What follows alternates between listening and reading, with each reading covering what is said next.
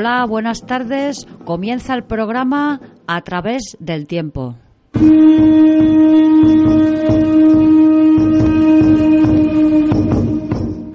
El espacio que Radio Setar dedica a buscar las huellas de nuestros antepasados.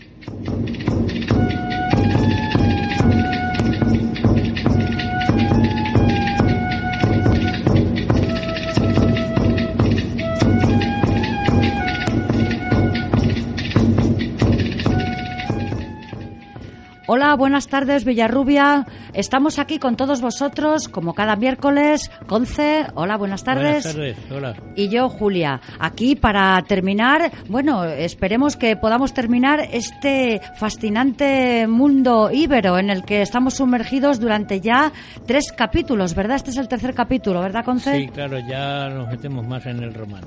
Exacto, porque eh, como bien dices, en este tercer capítulo eh, están ya los romanos porque ya estaban también en el, segundo que hicimos.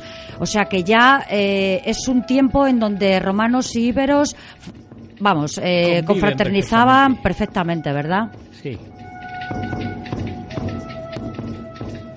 Bien, pues empecemos. Eh, os recuerdo que extraemos los textos que yo leo de la revista de la publicación que edita la biblioteca de Villarrubia desde el árbol gordo y los textos son de David García.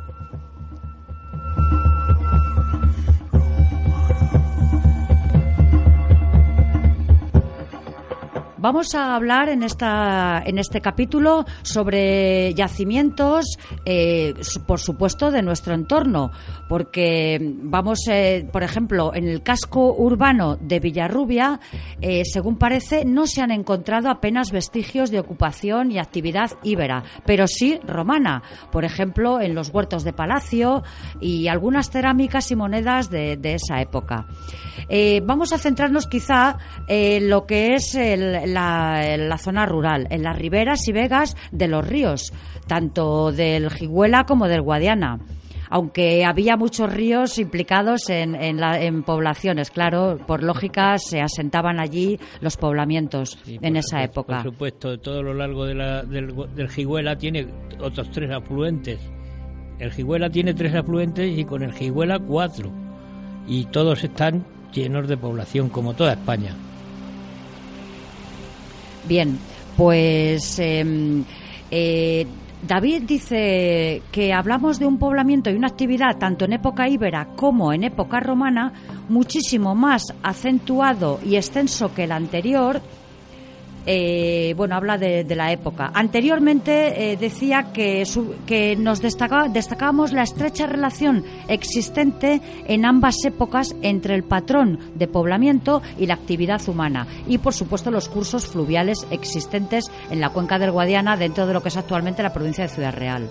Bueno, pues como ya dijimos en los capítulos anteriores, el patrón de poblamiento y actividad, tanto íberos como romano, se distribuiría siguiendo como ejes principales las riberas y vegas de los ríos que aquí encontramos, como tú dices, el Guadiana, el Jiguela, el Jabalón, Záncara, Azuer y Amarguillo eh, estos fundamentalmente estos ríos. Pero eh, respecto a nuestro río más próximo, el Jiguela, eh, que es donde nos vamos a centrar, ya desde Alcázar de San Juan y pasando sucesivamente por Villarta y Arenas, se aprecia una densidad de restos de asentamiento muy acusada. Podemos destacar la, al actual Alcázar de San Juan, que sería la importante ciudad romana de Alces el puente romano de Villarta, que todos conocemos, o el propio municipio de Arenas de San Juan, bajo el cual yace otro destacado poblamiento romano. Entre uno y otro de estos municipios, siguiendo las riberas y vegas del Jiguela, se insertan multitud de restos salpicados de poblamientos por todo lo que es el cauce. Y en muchos cachos, eh, casos perdón, superpuestos. Sí, por supuesto, claro. En lo que es entre medias de grandes poblados que se consideran como un poco más importantes, en medio pues hay bastantes núcleos de población más pequeña, porque son agricultores, porque son ganaderos o pescadores incluso, y, se salpican entre medias. Luego tenemos, por ejemplo, tenemos, por ejemplo, desde Arenas. Sí, mira, dice, dice a David, y tú no los vas a explicar, que dice, pasado Arenas y siguiendo por el Jiguela, por nuestro río, aguas abajo, hasta la cartera de Daimiel, eh, dice, nos encontramos yacimientos verdaderamente notorios, como el de la Cañadilla, el de Monte Máximo, el de Buenavista y el de la Fuente de las Pozas. Claro, eh, esos son los, serían, hay otros hay otros que no se mencionan en ese en ese documento, por ejemplo, que sería después de Arenas, en el puente de, los laboreños, hay, hay otra gran otra gran población muy grande, como a un kilómetro y medio o dos de Arenas de San Juan hacia hacia hacia las Tablas, para que nos entendamos. Ahí hay otro gran poblamiento que desconozco el nombre exacto del lugar, pero bajando más abajo, enfrente del puente de los laboreños, hay otro más pequeño y luego ya tienes la raya de arena, también otro que también es bastante importantillo. Y ya pasaríamos al de la cañadilla. Claro, aquí quizá David se ha centrado más en, en los del territorio en nuestro territorio, porque la verdad es que los nombres nos suenan a todos. Eh. O sea que fíjate que hemos conservado los nombres hasta el momento, ¿no? Porque todo esto nos sueña, la cañadilla, Monte Máximo, Buenavista y Fuente de las Pozas, o sea... Bueno, esos nombres están cogidos de, de lo que es la actualidad del siglo XX y anterior, que son los nombres que nos han legado de atrás. Ah, entonces antes no se llamaban así entonces. No, no, ah, ni mucho menos, porque por ejemplo, mm, Buenavista, que es el que se tiene alguna pequeña orientación de cómo se pudo llamar en la época romana, pudo ser Milana. Anda. Buenavista dicen que pudo ser Milana. No está seguro porque mientras no se encuentre una estela o algún resto cerámico que tenga un nombre de la población o algún escrito en alguna piedra o algo, ¿eh? no se puede saber el nombre exacto porque aunque los escritos de los historiadores romanos te pueden mencionar, por ejemplo, la ruta de Antonino o la vía eh, Augusta o otras vías, te pueden decir al lado de la vía de Antonino de tal y cual te van mencionando poblaciones, pero ¿cuál, dónde están? ¿En qué kilómetros? ¿Cuáles son? Al haber multitud de ellas, ahí mientras no se encuentra un vestigio que te diga el nombre exacto, hay que andar con mucho cuidado en el sentido de catalogarlas con su nombre. Ahí tenemos lo que decíamos el otro día de la Minius, Murus y otras más que todavía no están identificadas. Y puede que los arqueólogos ya tengan razón de, su existencia, pero como no hay nada que te diga este nombre está aquí, pues ahí ya se pierde la pista y solo son hipótesis. Exacto, hay muchas hubo muchas poblaciones, poblamientos, pero mm, claro, no se sabe cuál es cuál.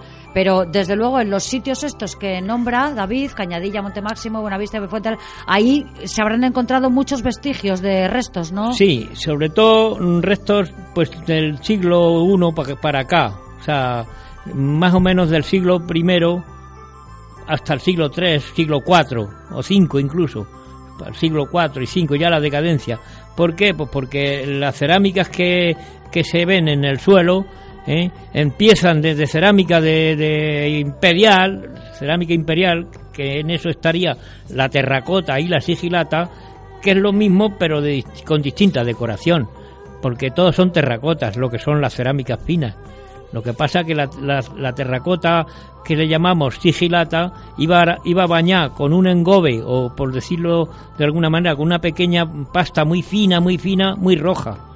Eh, eh, una cobertura como pintada con ella. Y entonces eso le daba un brillo rojizo y muy muy curiosa y muy muy de lujo. Luego iba estampillada con una serie de dibujos o bien geométricos o bien humanos y de todo de animales de muchas formas que eran con unos cuños que dejaban un relieve en, en torno a lo que es el cuenco o la, vasija, ¿eh? y se distinguen por esa decoración. Otras iban lisas. Y generalmente el nombre que les da a la sigilata, el nombre se lo da la firma del alfarero, que es un sigilo en latín. El sigilo, de ahí viene sigilata. Es una pequeña firma ¿eh? o símbolo que marcaba el alfarero que hacía esa vasija eh, porque lo hacían mucha gente, claro, y cada empresa se distinguía con su marca. Y ahí ponían su marca de alfarero, que era una pequeña firma de, con unas letras en latín, y ya está, con el nombre del personaje o con, o con una clave o con un símbolo. Y eso se llama sigilo. y de ahí viene el nombre de sigilata. Luego la terracota, la terracota no iba bañada con ningún engobe, iba al natural, las había más anaranjadillas y la terracota se distingue por la finura, unas vasijas muy finas, muy finas, ¿eh? que tienen pues muy poco peso, pesa muy poco, es la cerámica que menos pesa. Y generalmente si iba a decorar con dibujos o algo le hacían unos trazos como si fueran rombos, como una red, como si estuviera cubierta la vasija con una pequeña red, con trazos muy finos y muy rectos. ¿sabes? Y bueno, pues esa es la decoración más o menos de lo que es la terracota. Y luego tienes la cerámica normal, la, cerámica bruñía, que se llama bruñía, porque la cerámica la cogían con una anteriormente y los romanos lo harían ya con algo de metal, ¿no? Pero lo, lo que eran los, los antepasados con una piedra lisa de río, un canto rodado, pues la cerámica cuando estaba semiseco el barro lo bruñían para sacarle brillo. Le sacaban un gran brillo, al cocerla se ponía negro y salía como el ébano, una cerámica bruñida que se llama en cuencos y en recipientes para lujo, para, para, para la gente más de élite. Luego ya estaba la cerámica normal, que era la de cocina y la de utensilios diarios, las cazuelas para comer, lo que eran los pucheros de guisar y todo ese tipo de cosas. Estaban las ánforas, las, las ollitas, las orzas y todo ese tipo de, de jerga, ¿no? Que lo hacían ya de muchas variedades y muchas formas. Pero claro, las culturas cada una se diferenciaba, por ejemplo, en las ánforas. Las ánforas. Es lo que te iba a preguntar, exacto. Se, eh, en los restos que se encuentran se diferencian entre lo que es la vasija o, utensilio íbero y el romano. En, en, en, la cocción, ¿no? En la manera de hacerlo. En la manera, en la forma de, del diseño del cacharro, simplemente. Porque aunque vivían ya juntos, eh, fraternamente, pero eh, había una diferencia todavía en, la, en los utensilios y en la manera de, hacer las cosas, ¿no? Incluso se copian, se copian en lo que es en la forma del cacharro, se copian unos a otros.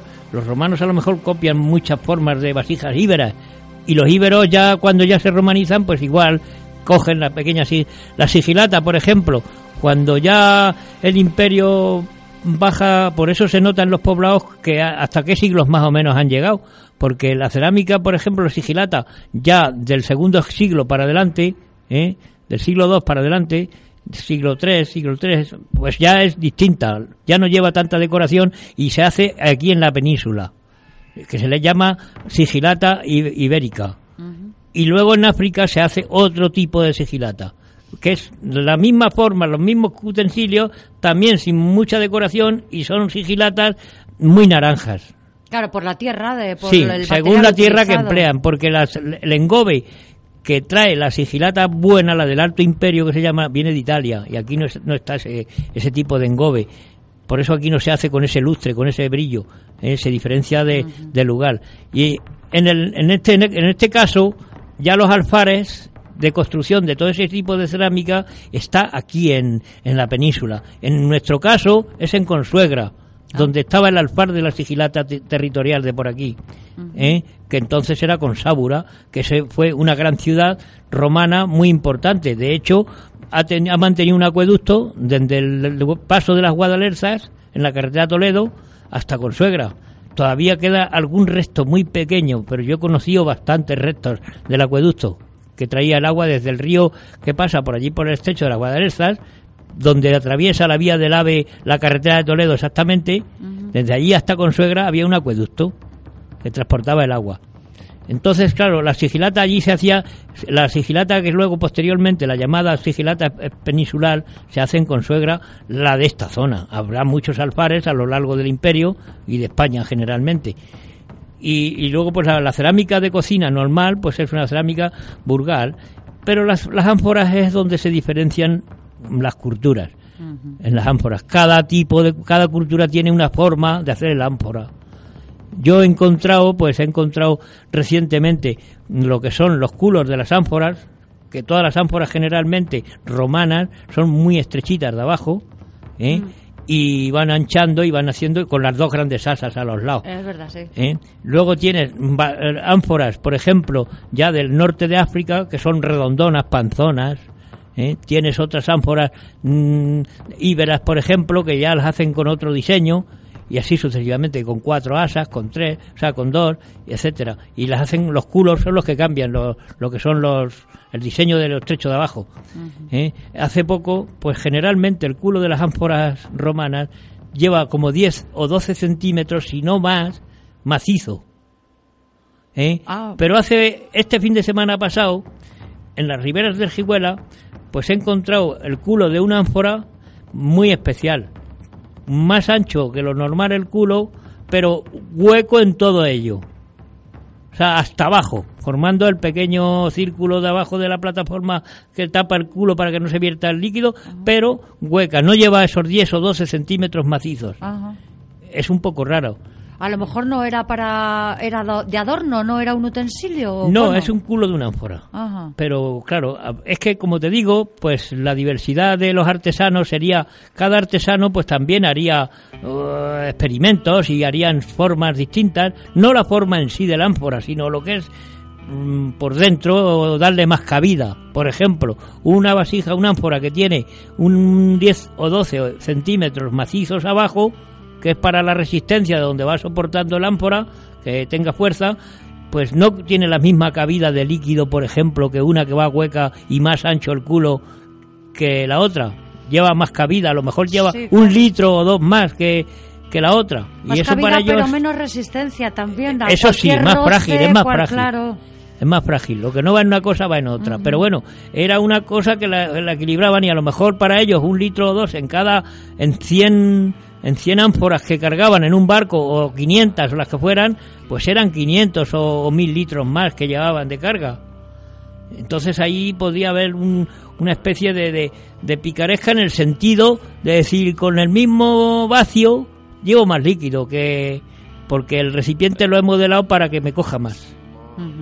¿eh? porque luego estaban los, los ánforeros que llevaban en todos los sitios para llevar, al ser las, las ánforas de culo muy estrecho, ¿eh? tenían que ponerlas, siempre iban de pie porque no eran, ah, no eran recipientes de tapón. Sí, podían ponerles tapones de corcho o algo, pero si se volcaban se vertía el contenido. Siempre tenían que ir de pie. Entonces tenían unos mordes de maderas o de esto en los barcos y en todos los lados donde iban a depositar Sí, de pie. iban- sí, es verdad, sí. ¿Eh? En las películas lo hemos visto así. que Claro, las- iban a depositar siempre de pie. Cuando llegaban a, a Roma o a Italia, generalmente, bueno, a Roma vaciaban el líquido, vendían el, el cargamento y en el monte Testazo rompían las ánforas todas. ¿Y eso? Porque, ¿Nos puedes explicar? pues sí, ahí hay una montaña enorme, enorme, enorme, solo de cascotes de ánforas rotas. Era una tradición, pero que... No era tradición, Ah. era porque eh, el comercio. Si yo, si yo llego allí con un cargamento de 500 ánforas llenas de aceite, ¿eh? y si las vacío, vendo el aceite y vuelvo a cargar esas 500 ánforas en el barco para venir a por otro cargamento, no puedo traer, tengo que venir solamente con el cargamento de ánforas vacías. Entonces lo que hacían era llevarlas al monte testazo, romperlas y cargar un cargamento de mármol o de otros productos desde Roma a la península. ¿eh? Y les era más barato llegar aquí y comprar las nuevas. Ajá. ¿eh? Llegaban Exacto, aquí, las compraban sí. nuevas, ya incluso con, con el contenido dentro, Ajá. y se iban con otro viaje. Muy bien, sí, sí, sí. Era lo práctico. Muy curioso, sí. Entonces eso era lo que más o menos hacían.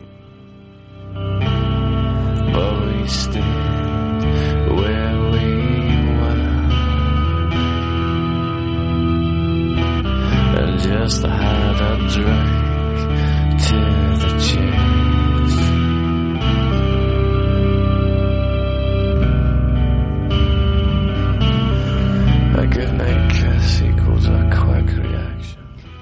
Curiosas cosas que nos cuenta Conce, curiosísimas.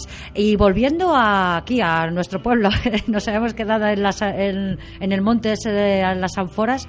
Eh, aquí dice David que en el monte máximo se ha encontrado, bueno, eh, se piensa que hay una necrópolis, o por lo menos se han encontrado como unas, unas funerarias o algo así, o Sí, sí, eh, en el Monte Máximo, eh, como todos los poblados romanos, todos los poblados romanos y de todas las culturas, tenían su, su necrópolis. En este caso lo llamamos cementerios, Ujú, pero bueno, claro. la necrópolis. Entonces en el Monte Máximo es en el único que se sabe exactamente dónde está. En los otros sitios nunca se encuentra, o por lo menos de momento no se sabe dónde está. ¿eh? En el Monte Máximo sí, porque desfondeando un, un- una viña que arrancaron, pues al pasarle las alas con profundidad, empezaron a salir urnas cinerarias, se llaman. Ah, Urnas cinerarias porque lo que contienen son las cenizas del muerto, es verdad, sí. porque los muertos los quemaban todos, los íberos y los romanos. Entonces, lo que salen son las urnas cinerarias, que las hay de diversas formas. Es una vasija con dos asitas, ¿eh? panzona, en donde cual depositan los huesos, de, los restos de, de cenizas con huesecitos quemados del, del difunto o difunta. Y en ella le meten, pues, una moneda para el barquero, ¿eh? o, o una, pensando en que en el más allá va a necesitar, Sí, sí. por eso de ahí los ajuares. Ajá. ¿eh? porque piensan que el difunto va a necesitar en el más allá, o donde ellos, en este caso, pues sería eh, pues en lo que creyeran ellos, ¿no? Y, y le depositan una moneda para que a Caronte, o sea, el barquero que es el, no me acuerdo ahora mismo, el, el nombre del, bueno, pero eso en la, en la mitología griega. Sí, sí. Bueno, pues quiero decir con esto que les metían una- un pequeño ajuar. Un- los romanos ya al principio les metían alguna... Si era un guerrero, sí, le solían meter algunas monedas o algunas armas y esto, pero generalmente a la gente corriente, pues las mujeres, por ejemplo, ahí han aparecido algunos, algunas ollitas cinerarias que tenían, por ejemplo, lo- la- los la- los- las herramientas de maquillaje de las mujeres por ejemplo, unas cazolitas pequeñitas, unos cuencos pequeñitos de, de- de tierra sigilata y generalmente ingüentarios y perfumadores Ajá. de vidrio, Ah, un vidrio muy fino con los cuellos muy largos. ¿eh? Eso con una cosa muy delicada, se lo metían dentro de, la, de lo que es la urna cineraria. Y lo solían tapar con un plato o con otro, otra vasija, otro, otro, una vasija generalmente lujosa, tapaban la ca- el puchero donde iban las cenizas, lo que es la urna cineraria. Y dentro, pues entre la ceniza, pues iba. Yo tuve la suerte de salvar una que está en el Museo de Villarrubia y en ella iba un sextercio, un sextercio del siglo I que estaba pues entre las cenizas ya muy negro, en fin, lo que es el eh, había cogido la pátina del tiempo y de la ceniza y ten- tenía pues a lo mejor tendría dos almorzadas como aquí llamamos. De huesos de astillas de huesos. ¿eh? las cuales tuve que porque claro la presión de la tierra dentro de la vasija más luego el moverla el arado de su sitio y sacarla estaba agrietada por todas partes tenía varias grietas incluso le faltan algunos trocitos pero bueno conseguí rescatarla bastante entera y cogí y como estaba tan prieta la tierra tan seca no se podía tocar porque se, se te iba la tuve que meter en un cubo de agua con mucha precaución, dejarla un buen rato, al empaparse toda la tierra que hay dentro, con la mano la pude vaciar. ¿eh? Y es cuando me aparecen los huesos, me aparece el sextercio y todo ese tipo de cosas. Luego cogí los, los fragmentos que, que se habían esquebrajado por la sensibilidad que tenía el cacharro, los volví a pegar. ¿eh? Y se quedó tal y como hoy en día está en el museo. Otros que yo sepa cogieron otro tipo, otras ánforas de otro tipo, o sea, otras urnas cinerarias de otro tipo. Incluso las hay de vidrio y las hay de plomo. ¿sabes? Los, los muertos ya en el último siglo los enterraban, a, muchos de ellos importantes los enterraban en sarcófagos de plomo. ¿De plomo? Sí, sí, unos sarcófagos de plomo que pesan un quintal. ¿eh? El otro día en el Museo de Córdoba hay uno puesto enorme, enorme, un sarcófago grande de plomo en Cástulo, en lo que es la ciudad, la capital de Oretania, en Linares. Ahí los saqueadores, en la misma puerta de la entrada a la ciudad, cuando yo estuve la última vez, habían saqueado por la noche otro sarcófago. Y estaba el sarcófago allí porque no se lo pudieron llevar por el peso que tenía. Se llevaron el ajuar, el contenido que tenía dentro. Y tuvieron la mala uva y la mala sombra de coger el cráneo del difunto y pincharlo en la, en la valla, Vaya. en la misma puerta. ¿Sabes? Nos encontramos ese pastel cuando llegamos. Oh. Pero bueno, quiero decir con esto que las necrópolis es bastante complicado de, de saber dónde están, porque tampoco dejan rastro. No. Y ese es el tema. Luego ya pasamos a los siguientes poblados. Vale, eh, una yo te quiero preguntar una cosa. Has nombrado el vidrio. ¿El vidrio quién lo trajo exactamente a la el, península? El vidrio lo- los romanos. Los romanos, ¿no? O sea, no fueron antes, o sea, lo trajeron ellos, ¿no? Ajá. Primero usan el lápiz especular que es el cristal. El cristal de yeso. El cristal no tiene nada que ver con el vidrio. No, no. Son dos cosas Sí, sí. distintas. El cristal es yeso fosilizado, que ya hemos hablado, creo yo, algo de ello. Si no, pues Sí, eh, bueno, no lo sé me puedo extender un poquito. ¿eh? El cristal de yeso se encuentra, es, una, es un producto de minería, ¿eh? es un producto geológico, ¿eh? es una beta de cristal de yeso, que se, el yeso no el yeso que en Villarrubia se ha extraído siempre, que también lo hace, o lo fabrica, aquí también salen fragmentos en Villarrubia, pero muy pequeños. Pero hay una zona por Cuenca en la cual pues hay grandes vetas, se pueden sacar grandes rocas, lo que son transparentes de, de cristal de yeso. De ahí sacaban las láminas para hacer los cristales de la ventana, los primeros, las primeras utilidades para cristal, para traslucir en los edificios, para darle luz a los edificios. Y hasta que se inventa el cristal. Una vez inventado el cristal, se sustituye y ya dejan de explotar la minería del vidrio. ¿eh? Y así es como se, se distingue uno de otro. El cristal es una cosa y el vidrio es otra. El vidrio es pos- pos- posterior. Hay en alguna, en alguna serie de las que nos han echado en televisión de romanos, no sé si en Espartaco, en alguna otra, hay una escena, una Sí. escena curiosa que un sirviente, en este caso un- una sirvienta parece que es, en una de las fiestas que da uno de los gobernadores, eh, los, que tenían mucho poder, ¿eh? ya saca unas, unas copitas de vidrio azul, Ajá. Porque lo, colorear- lo coloreaban, ¿sabes? Yo encuentro muchos fragmentos de vidrio de la época, con colores, y la pátina que ha creado desde aquellos tiempos hasta ahora, Se que es lo que me dice que es romano. ¿verdad? Ha creado una pátina como escamas. Entonces eso es lo que me dice que es romano, que es un vidrio antiguo.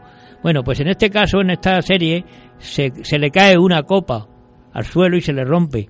Pues esa es condenada a muerte, porque eran los primeros vidrios que obtenían y era en- ante la opulencia de los invitados que tenía ¿eh? y el orgullo que el tío sentía presentar ese- esa novedad ante todos, Ujú. era el gran lujo, Claro. pues al rompérsele al criado o a la criada es condenado a muerte.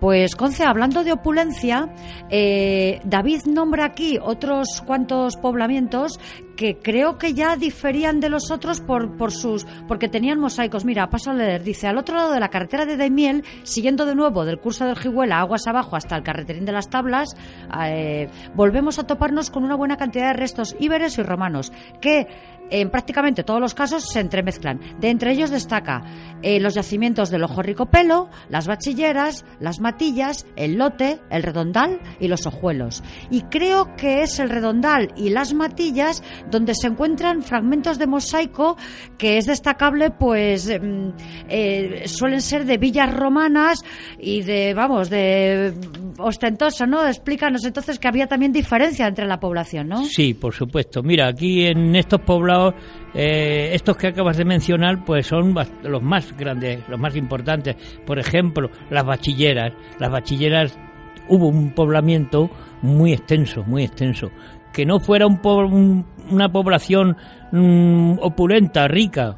Habría algún comerciante, como es cuestión, como es costumbre, habría un, un gobernador, habría un, un mandatario, o sea, un caudillito ahí que Pero eran más de oficios. Pero de eran más de oficios, sí. exactamente. Ar- artistejas, como decimos aquí, de artesanos, ¿no? Eh, De- no, más bien de agricultura. Ah, ajá, Esta ah, vale, tierra se vale. ofrecía más a la ganadería verdad, y la sí, agricultura. es verdad, que lo hemos destacado estos Y días. entonces, ¿qué ocurría? Que entre todos esos podía haber un gran magnate, porque claro, como hemos dicho antes, los íberos los dejan en sus pueblos, no se meten con ellos para nada mientras pagan sus impuestos.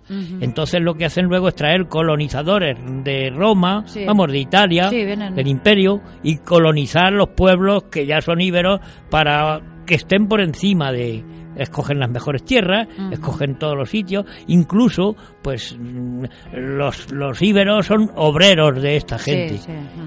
Y en los casos de los más ricos, como puede ser en una región eh, más o menos extensa, habrá un gobernador romano siempre, que es el que se encargará de recaudar los impuestos de la comarca, el que se encargará de las leyes, el que se encargará de muchas más cosas.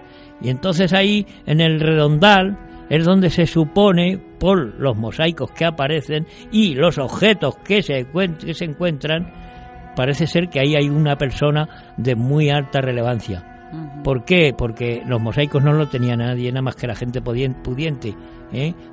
Solían tener los pisos de mosaico con teselas, se hacían con teselas coloreadas de colores y se hacían dibujos en el suelo pues imitando naturaleza, imitando escenas de guerra o de caza o de un animal o de, de motivos geo- geográficos, o sea, mm, en fin, que, que podían hacerlo de muchas maneras. Y generalmente la habitación, a partir de lo que hoy llamamos el rodapié, se hacía de estuco. Se hacían de estuco las habitaciones y se dibujaban frescos. En la época romana ya Sí. última se, se de- imitaba el mármol con frescos, ¿sabes? Se imitaba el mármol, se usaba mucho la tierra almagra ¿eh? y se usaban otro tipo de, de coloreantes y se hacían pues frescos, imitando olas de agua, imitando, eh, dándole a, a la habitación una refresquedad o un, un estímulo como, como representando algo de la naturaleza, un ambiente. Ujú. Y así es como parece ser que en algunas, al encontrar lo que son trozos de estucos, ¿eh? pues con los mosaicos juntos, porque generalmente la, la habitación que tenía mosaicos tendría que tener, o sea, que tenía estucos, tenía mosaico. Ajá. Por eso representaba una villa independiente de la población. Y esa habitación sería la de recibir, o sea, donde, Había varias. donde alternaba con la gente que no era el dormitorio, quiero decir. No, no, no, serían serían los pequeños salones de, de- Exacto, ¿no? de donde de- de donde comían eh, los triquinius que se llaman en las villas. Todas las villas tienen un triquiniu. El triquiniu es la habitación grande llena de mosaicos, de estuco, la más lujosa, donde lo que le da nombre es una gran tarima, una gran tarima en el centro de la habitación en donde se tumbaban los, los propietarios y sus damas y toda su A gente comer uvas. a comer a comer los manjares que quisieran sí. y generalmente había una fuente manando en medio de lo que es la tarima una, una fuente donde lavaban la fruta donde se lavaban los dedos refrescaban las bandejas con frutas o con cosas ¿eh? y eso es, eso es lo que le da nombre a esa gran habitación triquinium Ujú. Y generalmente luego eso estaba en- enlazado con el patio de la villa. El patio de la villa siempre también tenía otra fuente. Era Ah, sí, un- la- a la entrada a las casas, ¿verdad? en el centro. Ah, sí. La- En el patio, es verdad. los sí, romanos sí, en las generalmente hacían se ven, sí, siempre. Sí, se hacían generalmente las casas Con un rectangulares. fauno, ¿verdad? Salía ah, un fauno así. Podían en- poner estatuas, pues, ponían los que eran más ricos podían poner bastantes estatuas, faunos les encantaban los faunos y así muchas cosas, por ejemplo, dioses, mitos de el dios Hermes, el dios el, el hermafrodita, en fin, montones de, de estatuas o bien bronce o bien mármol. Los que eran muy pudientes, los que no, pues Sí, se apañaban con cuatro adornos más rudimentarios. Pero Sí, bueno, la ahí en este, cenefa que conocemos todos. en este caso del redondal, no, no siendo que se saqueara en sus tiempos, no se tiene constancia de grandes adornos. Solo se han, han aparecido los mosaicos, las- que en este caso no existen. Existen entre la tierra revuelta las teselas. Las teselas que son las piedrecitas que forman el mosaico. Son como una uña, ¿eh? como un dado, para que nos entendamos. Piedrecitas cortadas todas como un dado y que cada una son de unos colores y forman con los colores un dibujo. ¿Cómo se hacía el mosaico? Pues se daba una capa de arena y cal en el suelo, en lo, lo que es el suelo de la habitación, muy, muy, muy plana, con una, como si dijéramos cuando das yeso con la llana, ¿eh?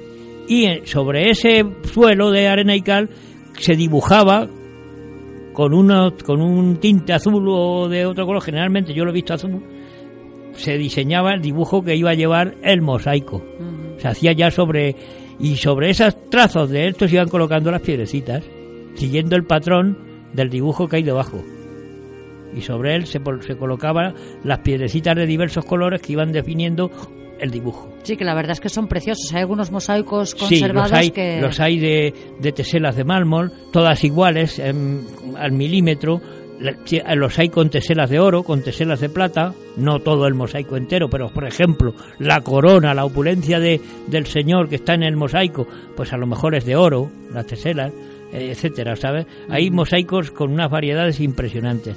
Y, los, y son verdaderas obras de arte. El mosaico romano se considera, pues Sí, eso, una gran obra de arte. Es un puzzle. Sí, sí, totalmente. Totalmente un puzzle. Sí, sí, es verdad. Y entonces eso, en las matillas, ahí en el redondal está ya muy confirmado que había tres habitaciones de mosaico, tres habitaciones. Y Entonces- está separado lo que es lo donde vivían los obreros, o bien esclavos o bien obreros, está separado como a, a 70 o 100 metros escasos de lo que era el núcleo de la villa del señor, del, del propietario. Y está separado, se, se sabe dónde estaban los animales, los ponches con los animales, con todos los, los obreros y donde vivían unos y otros. ¿Por qué? Porque tú encuentras muchos restos más vastos, como son tejas, como son eh, ladrillo, como son otro tipo de esto, pero no encuentras la sigilata, no encuentras la cerámica fina y no encuentras sobre todo monedas ni objetos mm, de adornos, porque eran ponches solo para el ganado Ajá. o para los animales. Ajá. Luego encuentras otra zona en donde se ve que está separado de la casa. Esto, estoy hablando en el redondal. ¿eh? Sí. Encuentras otra zona un poco separada de la casa también, en donde aparecen piedras de cimentación ¿eh? y aparecen moneda de bajo imperio sencillita. Eso te dice que los, los obreros eran donde vivían, donde los que cuidaban aquella villa y aquellas tierras Ajá. al servicio del Señor. ¿eh? Y se nota, se distingue muy bien la separación que hay de un lugar a otro. Ujú. ¿Eh? Conce, has nombrado hace un momento algunos utensilios. Tejas, has dicho tejas. Sí. Fíjate, me llama la, me llama la atención porque, eh, claro, los íberos no tenían tejas. Los No. íberos todavía construían con techumbres, supongo, de que de vegetal y De- o de barro vegetal. y tal, ¿no? Entonces, los romanos trajeron las primeras tejas aquí, Sí, sí, entonces, sí, ¿no? claro. Y eran, eh, creo recordar que, que- ¿cómo eran exactamente? Dos O- tipos de teja. Está la teja curva Pero de, de barro o de... de barro, de ah, barro, de barro. ¿no? Muy, muy cocida, muy cocida, muy cocida. O sea, algunas tan, tan cocidas que parecen de, de piedra. Ajá. ¿eh? Y generalmente son teja curva como la árabe que llamamos, Ah, sí. pero el doble de grande. De Ajá. an- muy ancha y larga. ¿Por qué? Las hacían así de anchas y largas. Porque los romanos son los que inventan, aparte de inventar el salario, inventan también El salario te refieres de cobrar, el ¿no? De- cobrar con la Sí. sal, el salario. Eh, sí, ¿eh? exacto, Con por- la sal. a cambio Bueno, de sal. Efectivamente. Entonces también inventan lo que son, lo que eh, se han estado pagando en todos los pueblos de la península hasta hace muy pocos años relativamente, las canales, la contribución de las casas. Fijar, fijar qué cosas más curiosas nos Entonces- cuenta Conce que vamos a saber de dónde viene la palabra salario y a su vez también la canalización, las, La- las canales. Pagar las canales se pagaba. Tú tienes una fachada de 14 metros que da a la calle y cuentan las canales que tienes de las tejas y por eso pagas las canales. Los romanos ya empleaban la picaresca y hacían las tejas muy anchas para tener menos canales en mejor espacio. Ya defraudaban de esa manera. ¿Entiendes? Y luego estaba... Bueno, defraudaban, eran ellos mismos. O bueno, sea que pero, pero tenían que pagar... por- no, se, no se por- pagaban a ellos mismos. Sí, sí, sí, se pagaban, sí, pagaban todos ahí el impuesto al- a los gobernadores. Y los íberos que ya están establecidos en, en el imperio ya romano, romano, también tienen tejas. Sí, ya, claro. ya también se han romanizado y ya tienen la misma vida y viven en los mismos lugares mezclados. Claro, supongo que ya empezarían a dejar Entonces las se paga, de estas de, de vegetal y comenzarían se a paga el impuesto de la casa y se paga por canales. Entonces se hacen mucho más anchas y te ahorras cinco canales en un 10 metros. O cinco canales menos que pagas. Entonces luego existe la tébula. Tébula es una teja como las de gancho, plana, muy grande, pues medirá por 40 por 40 más aproximadamente, ¿eh? o 40 por 50, y lleva un reborde en un lado, que, se eleva hacia arriba, un reborde, pero el resto de la teja es plana. Con ese reborde se, se iba enganchando una con otra, un reborde con otro. Una iba con el reborde hacia arriba y la otra hacia abajo, hembra y macho. No, si lo hemos copiado, o sea, ahora o sea, eh, seguimos esa Pues, pauta para la hacer las tébula, la tébula la, la utilizaba gente muy pudiente, la gente más pudiente, porque supongo que era mucho más caro comprar la tébula que la teja. Y entonces la utilizaban gente más pudiente. Y se ha utilizado, entre otras cosas, para tapar las tumbas, la- las urnas cinerarias, para, para los escondites de tesorillos y cosas, se les tapaba con tébula para que la tierra no les afectara mucho. Para, por ejemplo, yo en una villa que he visto, de las muchas que he visitado, pues estaba utilizada la tébula en una de las habitaciones de la, de la villa, no tenía suelo, solo tenía las vigas, como un forjado, sin, sin bovedillas, para que nos hagamos una idea. Y entonces lo que ocurría, que estaba tapado con tébulas, pero sin argamasa, solo puestas. ¿Para qué? Muy sencillo, debajo, debajo estaba el cardarium. El cardarium, Cardarium. es un horno que estaba en, en la habitación anterior, un horno, el fuego y el calor penetraba por debajo de ese forjado y se expandía por toda la villa por las paredes. Las paredes son dobles. La calefacción era interior, por Fíjate los bajos los pisos buena calefacción. y por los y por entre las paredes. Llevaban una capa de estuco por fuera y por entre medias del estuco y la pared con, sólida iba el calor, se esparramaba todo el calor, salía al exterior los humos y ya está. ¿eh? Y entonces cuando querían calentar lo que es las habitaciones por dentro, el dormitorio, etcétera, pues quitaban tébulas de- del forjado y entonces el calor, en vez de ir todo por las paredes y por bajo los pisos, salía por ese agujero al exterior. Qué bueno. ¿eh? Era un regulador para la calor de, la villa. ¿eh? Y eso era, usaban tébulas y se usaban también pues, para, techar, para techar y para las villas lujosas y para muchos sitios.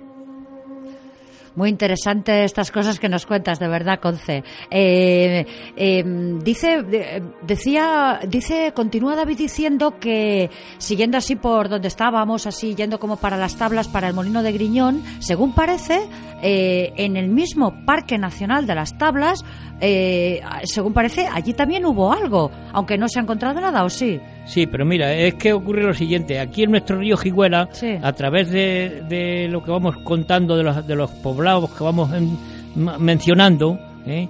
como, em, como he dicho, el de las bachilleras es uno de los mayores que hay de la fuente de las pozas Sí. hacia las tablas. De lo que es de, densi- de densidad de población, que era Sí, muy sí, numeroso. allí se ha encontrado muchas Yo te hablo cuando hablo de grandes y tal, cuando hablo de grandes digo densidad. De- O sea, es que está tiene muchas más hectáreas de terreno cogido que otros.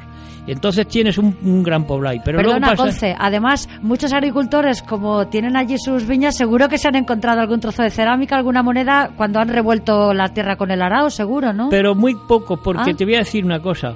Si se han encontrado una moneda la han cogido, pero la cerámica nadie la menciona como tal, no le han dado la menor importancia. La mayoría, ¿eh? Habrá gente que sí, porque la curiosidad en el ser humano está eh, innata. Bueno, pero sé yo, por lo que yo hablo con los agricultores y con los propietarios de los lugares, bueno, no le han dado gran importancia. Cuando les dices que allí había una población, hacen un espaviento, ¿eh? Como diciendo, aquí han vivido gente, pues sí, ha vivido gente en, otras, en otros tiempos y así sucesivamente. Luego pasamos de las bachilleras y el redondal, que están sumamente cerca, Hmm. que yo pienso que, por ejemplo, eh, el redondal estaba totalmente, totalmente. el redondal, para que no hagamos una idea, el que no sepa dónde está y por qué se llama redondal, es un cerrito que no tiene mucha elevación, muy luengo, eh, que está en- estaría en su tiempo, bueno, en su tiempo, y yo le he conocido, rodeado de zanjas de agua y de manantiales, Ah, ¿eh? entonces puede ser por la zona esta que llamamos enfrente los... de las bachilleras, Ajá. hacia abajo, hacia el río.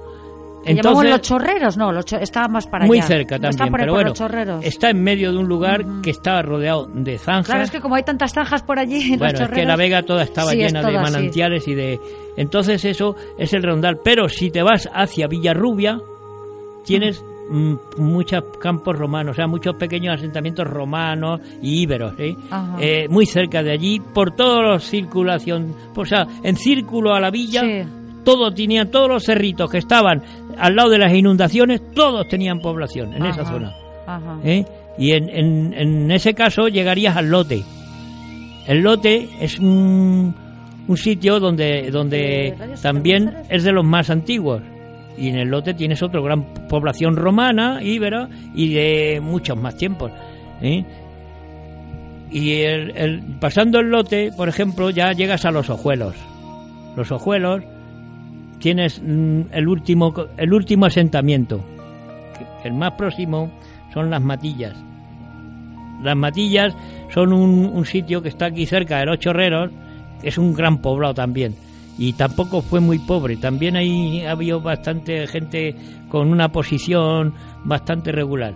Y ya te, muy cerca de lo, de lo que son los ojuelos, que son los últimos ojos del acuífero 23 que desahogan en nuestras tierras, en nuestro término, antes de llegar al Parque Nacional de las Tablas, ¿eh? allí se encuentran los últimos restos romanos, yendo hacia las tablas.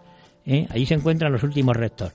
Y ya para encontrar los siguientes restos te tienes que trasladar al centro de interpretación del Parque Nacional. Ajá. Todo lo que está, donde está sentado el centro de interpretación y todos sus alrededores son asentamientos romanos.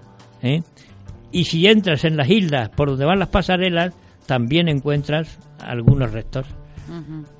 Las islas porque, que, vamos, que yo tengo entendido, en, por ejemplo, en la isla de las Cañas, que, bueno, en los que estamos allí lo llamamos isla de las Cañas, pero ¿qué es exactamente la Es isla de motilla, las Cañas? no es una isla, es una motilla construida por el hombre de- del bronce. Ajá. O sea que es todavía más antigua. La isla de las cañas se le llama por la, igno- la- la ignorancia de no saber lo que es. Sí, claro, de- los que estamos allí, porque yo trabajo en las tablas, eh, lo llamamos la isla de las Cañas. Claro, y se ha llamado la isla de las cañas por eso, porque, porque aparte de eso, allí han crecido un, un cañaveral inmenso ¿eh? que tiene dominado todo lo que es la motilla. Pero vamos, es una motilla de la dos del bronce.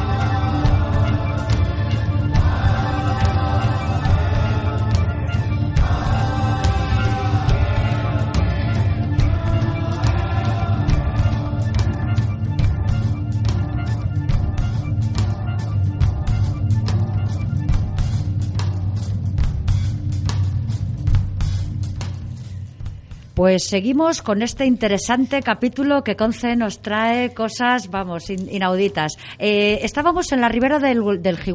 Nos vamos a trasladar ahora a la del Guadiana. También eh, hay un montón de asentamientos allí en, bueno, como todas las riberas. Eh, encontraríamos la misma dinámica de ocupación actividad íbera y romana de las dos culturas. Y ya casi desde su mismo nacimiento del Guadiana, decimos, muy cerca de los célebres ojos del Guadiana, encontraríamos un núcleo de población muy destacado y que ya hemos hablado aquí de él por su importancia. Eh, nos referimos a los toriles o casas altas.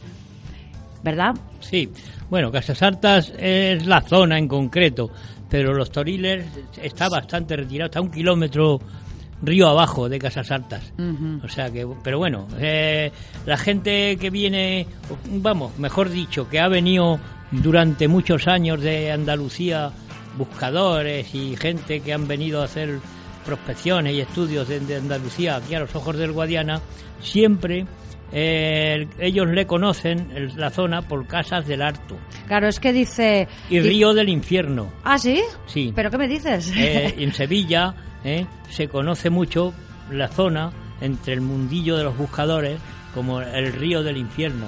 ¿Por qué? Porque cuando ellos venían era cuando estaban las, Las fumarolas, había una actividad de fuego de, de autocombustión Sí. muy tremenda río abajo y llegaban y se quedaban asombrados de ver todos aquellos focos de fuego permanentemente. Es que es un fenómeno, ¿Sabes? esto de, las, de la quema de turbas eh, subterráneas es un fenómeno que se estudia en, en geografía y en la escuela sí, y es un fenómeno que lo sabe en todo el mundo.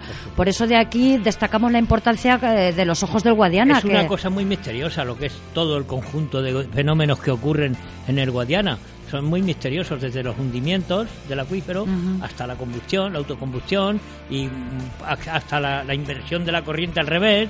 Eh, hay muchas cosas raras que no coinciden con, la- con el- lo que es la, la lógica natural de las cosas. sí, sí. ¿Eh? Es, pero es naturaleza también, no Efectivamente. Aquí también hemos hecho reportajes sobre los ojos y Yo porque es algo muy destacado que tenemos aquí en nuestro término. Sí, sí, yo he visto, por ejemplo, cómo se secan los ojos, cómo se muere el agua y cómo vuelve, eh, se muere la vegetación que existe, se quema y después de apagarse, de, de terminarse la combustión, pues veo cómo surge otro tipo de vegetación que suple a la, a la- a la antigua, a la que ha desaparecido, porque ha cambiado el, el lecho del río, ha cambiado total, de acuático a seco, a desierto.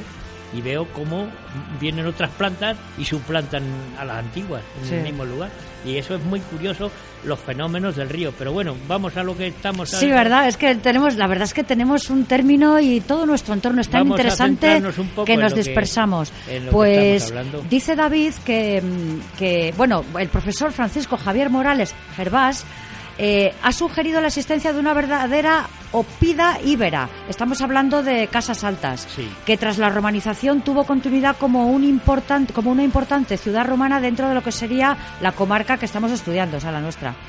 Eh, algunos autores, dice, sitúan aquí la ubicación de ciudades romanas de la Oretania septentrional, todavía no localizadas con seguridad, como tú apuntabas en el capítulo anterior, que sería Laminium, Caput, Fluminus e Anae o Omurum, o sea que estas tampouco están todavía ubicadas.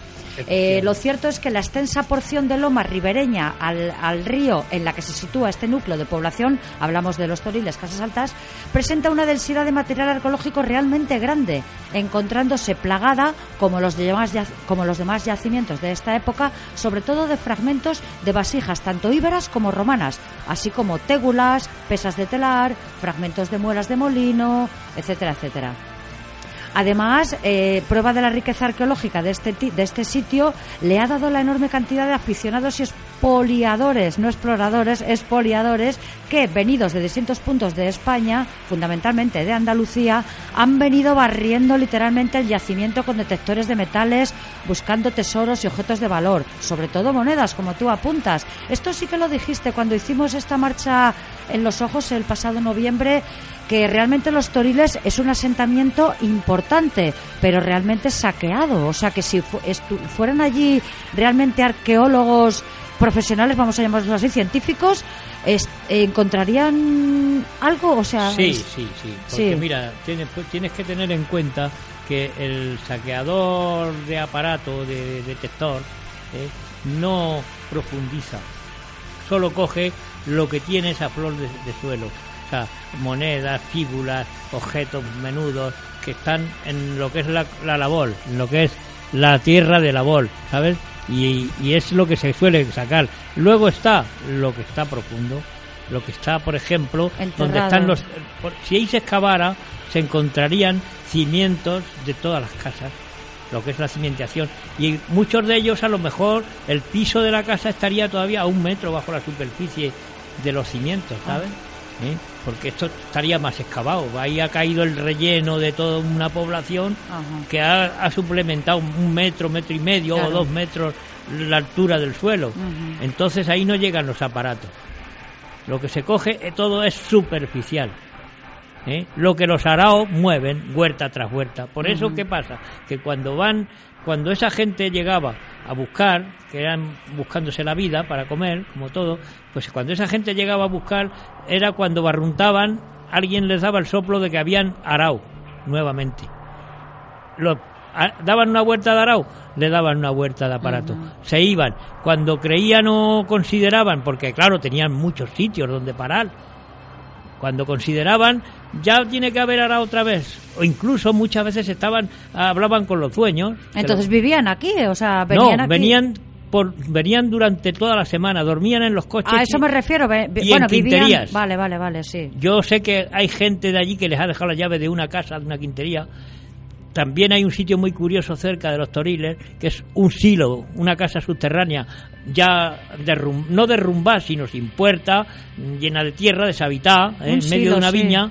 Y ahí el dueño de la viña, que era de Villarrubia, porque ya ha muerto, Ajá. me ha contado muchas veces que ha llegado por la mañana a trabajar y había seis o ocho tíos durmiendo dentro del silo.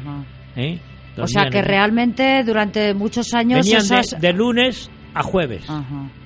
Joder, ¿cómo podían saber que estaban allí? eh, Porque las- recorren todos los ríos y van, ellos ya son expertos. Ajá, pero no son arqueólogos, son... No, no, son, bus- son buscavidas, eh, Va, vale, vienen vale. para Lo hacen comer. por dinero, vale, vale. Cuando llega el boom de la construcción, baja el- los buscadores, ya no vienen tanto.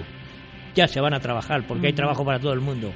Cuando ahora ha vuelto la decadencia, la crisis, han desempolvado otra vez todos los aparatos y están por toda España. Otra, Otra vez. vez están entonces. Porque tienen que ir a, a sacarse el jornal como sea. La, la lástima es que estos yacimientos, exacto, no, no se, no se, iba a decir saquear, no, no se, no se eh, Excavan, excaven no se bien excavan. excavado, o sea, porque es, es historia, es una Sí, histor- pero, historia. pero tenemos que tener una, una cosa en cuenta, que el patrimonio de España es tantísimo, tan Ya, grande, tan sí, extenso, Eh, somos solo- pero somos envidia de Europa por eso, precisamente por toda la historia que tenemos aquí. pero, solo se ha excavado lo más importante, en donde aparecen, pues eso, grandes mosaicos, columnas, Sí. estatuas, eh, una gran villa, una gran ciudad de verdad, pero las demás, como hay tantas, el patrimonio no tiene un presupuesto, no hay un presupuesto para hacer Destinado, excavaciones sí. eh, a tantos sitios como tenemos. Y la gran mayoría está en tierra de cultivo Sí, y ya se ha descoliflorado, como se suele Sí. decir. Se le ha quitado todo lo que es la esencia de encima ¿eh? y se ha quedado, pues eso, lo que haya debajo enterrado, que serían los cimientos y los pisos de las casas. ¿eh? Y eso es lo que, lo que ocurre. Y entonces no se le ha hecho caso. Por ejemplo, en los Toriles, la necrópolis, Mm. como hemos dicho antes, solían estar fuera de murallas, extramuros. Y en este caso estaba en Extramuros, en una finca de Villarrubia, aunque el término de Villarrubia, pero por ejemplo, la finca donde se, donde se sitúa la ciudad no es de Villarrubia. Ajá. El término sí, pero el propietario no, es de Sí. Dimiel. Pero donde estaba la necrópolis sí es de Villarrubia, la propietaria. ¿Eh? Y ahí se, se sacan como unas 60 tumbas íberas. Unas 60 tumbas que tienen unos ajuares estupendos, Fíjate muchas qué curioso. yo llegaba y veía, pues eso, estaba de guarda y llegaba por allí y veía los barrancos hechos ¿eh? y veía los montoncitos de vasijas rotas de las que habían sacado rotas, porque Mm. las enteras se las llevaban, valen más que las monedas. Sí. Entonces las que salían rotas las dejaban allí a un lado amontonadas y había una, una cerámica pues, exquisita, porque a los muertos se les asajaba con, con lo mejor que tenían. Sí, como has dicho antes, un ajuar se le enterraba con el ajuar. Efectivamente. Entonces, eso sí. Y, y- y la necrópolis, esa es la única que se conoce también en esa ribera. ¿eh? Luego pasas más adelante y sigues ribera abajo, teniendo otra serie de poblados. Otra cosa que quiero explicar, mm, que la llevo comprobando durante todos mis años de, de observación y de andanza por los poblados y esto, que generalmente, generalmente, no todos, pero casi todos, un 95% o si no pasan, de los poblados en los ríos que van de, de, nor- de noreste a, a sudoeste, ¿eh? los ríos que van en dirección del norte, o sea, del, del, del sureste al, al noroeste, ¿sabes? Siempre, siempre están todos los poblados en la parte sur. Sí, es verdad. En la, en la, En la orilla sur. En la orilla de la izquierda, sí. Sí. También que lo pone aquí Yo- David, sí. Curioso. Yo, yo, por ejemplo, por ejemplo, aquí en el río Jiguela, he podido pensar que al estar los manantiales del acuífero 23 en la parte sur, es de lógica que se sienten donde están los nacimientos de agua. Pero es que han dado montones de ríos y en todos, sin tener manantiales como estos, ¿eh? están en la misma parte. Curioso. Esa es la curiosidad que yo, observo. Parecido a lo que contaba en el primer capítulo del bronce, que hay unas cañas que se encuentran en todos los cerros de sierra Es en verdad. donde ha biopoblación y en el resto no. Es verdad. Son curiosidades o observaciones que yo he ido haciendo a lo largo del tiempo ¿eh? y siempre me han llamado la atención y no he sido capaz a sacar una conclusión. Sí, he podido sacar conclusiones personales. Sí, lo de las cañas, sí, por ejemplo, exacto, una, por las costumbres, o sea, Sí, que pero he podido de sacar conclusiones personales, pero no tengo nada que me diga exactamente eso fue así, ¿eh? sino simplemente yo he podido deducir, como por ejemplo esto de la orilla azul, pues siempre de- deduzco por qué, la orientación, si supuesto que las casas en el campo, las quinterías, generalmente tienen la entrada a la puerta hacia el sur, hacia donde sale el sol, Sí. o por donde transita el sol. O al la- mediodía, sí, la- siempre, al mediodía sí. o al sur, que es el tránsito del sol. Mm. Entonces, ¿qué pasaba? Que esos poblamientos tendrían el culo de la casa hacia el río y la puerta hacia el mediodía. ¿O era al contrario? ¿Tendrían la puerta mirando hacia el río y la culata de la casa hacia el sol? Ya eso no lo sé. Exactamente. Tendrías que excavar una- una- un cimiento y ver dónde está orientada la puerta. Mira, si se excavaran los toriles, eso sería un buen ejemplo. Claro, se excavaría un cimiento y verías dónde tiene la puerta. Yo, en un, sin embargo, en uno de los poblados que hay en Peralvillo, poblado romano, íbero y romano, pues en una ocasión estaba un hombre por allí con un aparato y me llama y me dice, mira, ven, aquí han aparecido mármol. Pues mi curiosidad fue enseguida ir a ver el mármol y dije, a ver, pues él pensó que era una tumba. Entonces yo empecé a limpiar el mármol con la mano y me doy cuenta que es un pollete, lo que es un, un perdaño. Y más abajo hay otro, y luego otro, tres perdaños. La entrada de una casa, con tres perdaños intactos de mármol, ¿eh? uno tras otro, a la- que sería la entrada a una casa, y estaba la puerta mirando al río, pero estaba en el lado norte del río. Ese poblado a la coincidencia que está en el lado norte, en la cara norte. Y así es como, como se, he podido observar todas estas cosas.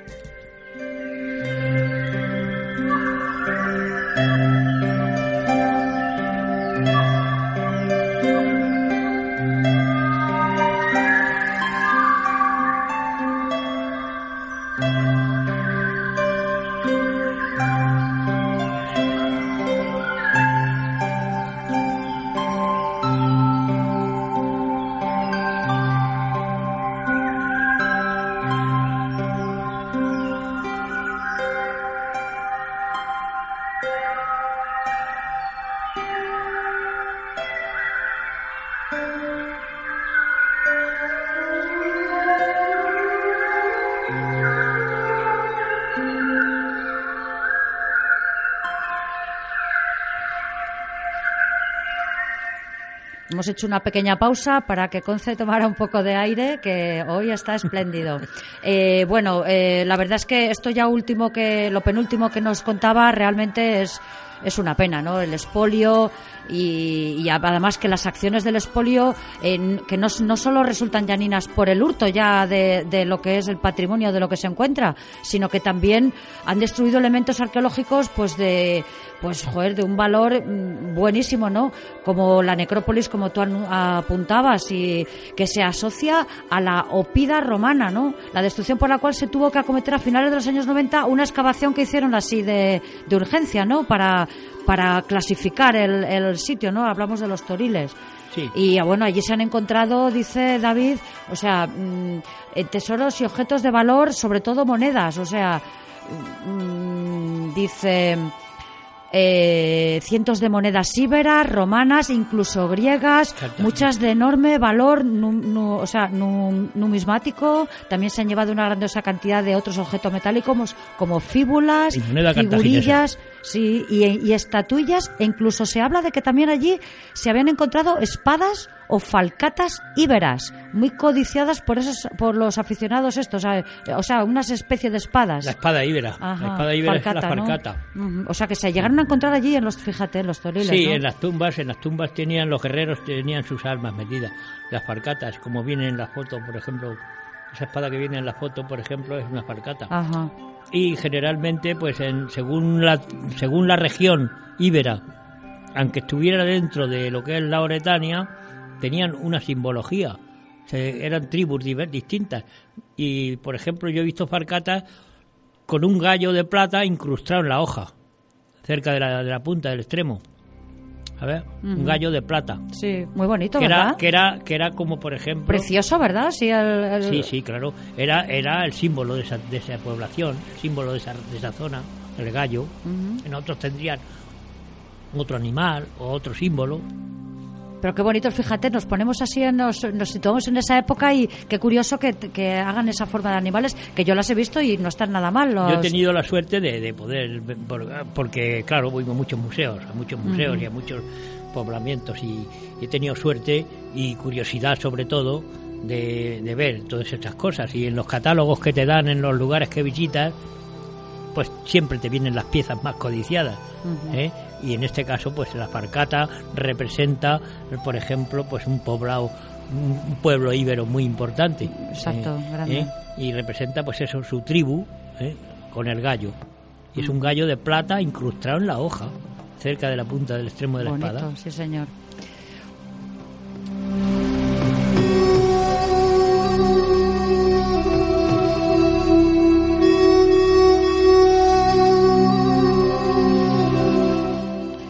Eh, Conce, se nos ha echado la hora encima. Y bueno, eh, creo que vamos a dar por concluido este capítulo de los íberos, que bueno, como ya habéis visto, bueno, como habéis oído más que ver, eh, hemos entrado ya, estábamos en, en el tercer capítulo de los íberos, de la cultura íbera, pero ya los romanos ya están aquí, no solo recién venidos, sino que están asentados y vamos, ya son los amos, como se suele decir, ya están mm, ya bien asentados aquí en la península. Entonces, bueno, pues eh, entonces ya no las... importa porque Sí. como hemos empezado cuarto de hora o un poco más más tarde pues no pasaría nada que hemos estado un poquillo más Eh, Sí, exactamente. Radio Setar es flexible ante estas cosas. De momento, de momento sí. Bueno, pues eh, despedirnos y ya el próximo capítulo ya entraríamos en la época romana, ¿verdad? Sí, ya entraríamos en, en lo que es solamente la romanización Exacto. del Bajo Imperio. Porque aquí todavía está, bueno, los iberos siempre van a seguir habiendo, porque luego Sí, ya sí, hasta que supuesto, todo se romaniza. Descendemos nosotros mismos Exactamente, descendemos somos de. La- la- las culturas no desaparecen, se integran. Eh, Exactamente. Pero ya eh, veremos más detalles de romanización y la cultura romana será más más latente. Bueno, pues eh, me despido eh, entonces eh, en este capítulo y Conce, Bueno, pues nada, hasta el próximo. de acuerdo, pues hasta el próximo.